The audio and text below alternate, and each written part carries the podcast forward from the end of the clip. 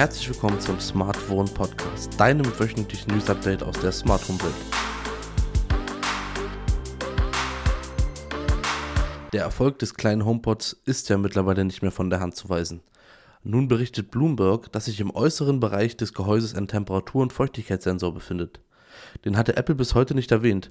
Man kann aber vermuten, dass sich die Sensoren per Software-Update aktivieren lassen und somit weitere Funktionen für das HomeKit-Setup freischalten. Ich persönlich habe mich schon lange gefragt, warum es diese Funktion nicht im HomePod Mini gibt, aber scheinbar kommen wir mit etwas Geduld doch noch in den Genuss dieser Features. Unhandlich wird es nur dann, wenn man eben schon smarte Raumthermostate hat – Leider kann man noch kein Mastergerät für bestimmte Werte oder Messungen in HomeKit anlegen. Somit hat man dann leider mehrere Anzeigen der Raumtemperatur und die kann ja je nach Raum und Geräteposition doch schon etwas schwanken. Naja, schauen wir mal, ob und wann Apple uns mit dieser Funktion eine Freude macht. Bleiben wir noch kurz bei HomeKit. Der Discounter Lidl bietet ja auch schon seit längerer Zeit eine breite Palette an Smart Home Geräten an. Diese funktionieren mit Zigbee und setzen eine Bridge voraus. Diese hat übrigens eine sehr große Ähnlichkeit mit der bekannten Philips Hue Bridge. Der HomeKit Newsblog berichtete in den letzten Tagen darüber, dass einem seiner Leser aufgefallen sei, dass die Lidl-App beim ersten Einrichten nach einem Zugriff auf die Home-Daten fragt. Zufall oder steckt da ein Plan dahinter? Somit könnte es durchaus möglich sein, dass die Lidl-Produkte in der Zukunft auch ins HomeKit-Setup integriert werden können. Ich selber habe keine Erfahrung mit den Produkten, aber denke, dass es für den einen oder anderen sicher eine günstige Alternative zu manch doch preisintensiven HomeKit-Produkt ist. Es bleibt also auch hier abzuwarten, ob sich da zukünftig etwas ergeben wird. Dann haben wir noch Neuigkeiten aus dem Hause Nanoleaf. Die sind ja nicht nur für ihre wabenförmigen Lichtpaneele bekannt, sondern auch für ihre Essentials-Reihe bestehend aus einem Lightstrip und einer E27 Glühbirne. Die Essentials besitzen ja auch den derzeit sehr viel besprochenen Funkstandard Thread.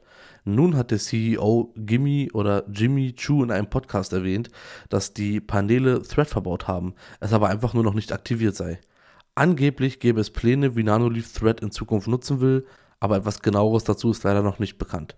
Spannend ist auch, welche der veröffentlichten Generationen der Paneele Thread besitzen, denn da kamen ja über die letzten Jahre immer wieder mehrere Ausführungen auf den Markt. Ich bin ein großer Thread-Fan und freue mich über jedes Gerät mehr auf dem Markt, welches den neuen Standard unterstützt. Daher kann das nur positiv sein, dass die Lichtpaneele immerhin vorbereitet sind. Vor kurzem sind dazu schon erste Infos aufgetaucht, aber jetzt ist es offiziell. Homematic IP hat ein erstes smartes Türschloss vorgestellt. Oder um genau zu sein, den Türschlossantrieb. Optisch erinnert zumindest die Bauweise sehr an die Modelle von Nuki, was aber keineswegs schlecht ist. Das Design hat sich meiner Meinung nach sehr gut bewährt. Der Antrieb wird ebenfalls einfach auf der Innenseite der Tür auf den Zylinder aufgesetzt und dreht somit den Schlüssel im Schloss. Homematic IP verfügt über ein großes Sortiment an Smart Home Produkten und mit all diesen ist der Antrieb wohl auch kompatibel, verspricht Homematic. Wenn wir schon Nuki erwähnt haben, dann sollte man hier auch anbringen, dass das Schloss von Homematic nicht auf Bluetooth sowie Nuki, sondern auf die Homematic IP Cloud setzt. Dementsprechend ist also auch auf jeden Fall ein Access Point notwendig. Der ist aber direkt im Starter-Set enthalten, somit kann man also direkt loslegen, wenn man noch keine weiteren Produkte der Homematic-Familie besitzt. Einzeln kostet das Schloss um die 150 Euro und im Starter-Set mit Access Point und Handsender 220 Euro. Kommen wir nun noch zu den erwähnenswerten Updates der Woche. Tado, der bekannte Hersteller von smarten Thermostaten, rollt derzeit ein Update für alle Nutzer aus. Zum einen wird Schritt für Schritt die bereits im Februar vorgestellte Kindersicherung verfügbar gemacht. Somit wird einfach die manuelle Bedienung an den Thermostaten deaktiviert und es können keine kleinen Kinderhände dafür sorgen, dass es auf einmal 30 Grad im Wohnzimmer sind. Weiterhin wird es neue Kurzbefehle in der Hauptansicht der App geben.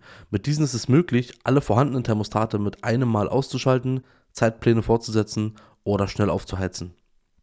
Diese Funktion habe ich in der Browser-Übersicht schon eine ganze Weile, finde aber super, dass sie nun endlich auch in die App kommen. Und zu guter Letzt noch ein Gruß aus der Gerüchteküche. Es gibt erste Bilder zu bisher nur aus den Gerüchten bekannten Eufy oder Eufy Outdoor Cam Pro 2K. Auf den Bildern sieht man, dass die kugelförmige Kamera eine Art Spotlight haben wird, um Einbrecher mit einem auf Bewegung reagierenden Licht abzuschrecken.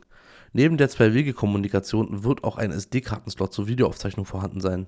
Das lässt auf einen autarken Betrieb schließen und setzt nicht zwingend die Eufy Base Station voraus. Einzig die externe Micro-USB-Stromversorgung finde ich nicht so gelungen. Ich denke generell, wenn möglich, sollten Outdoor-Kameras kabellos betrieben werden können, um sie flexibel einsetzbar zu machen.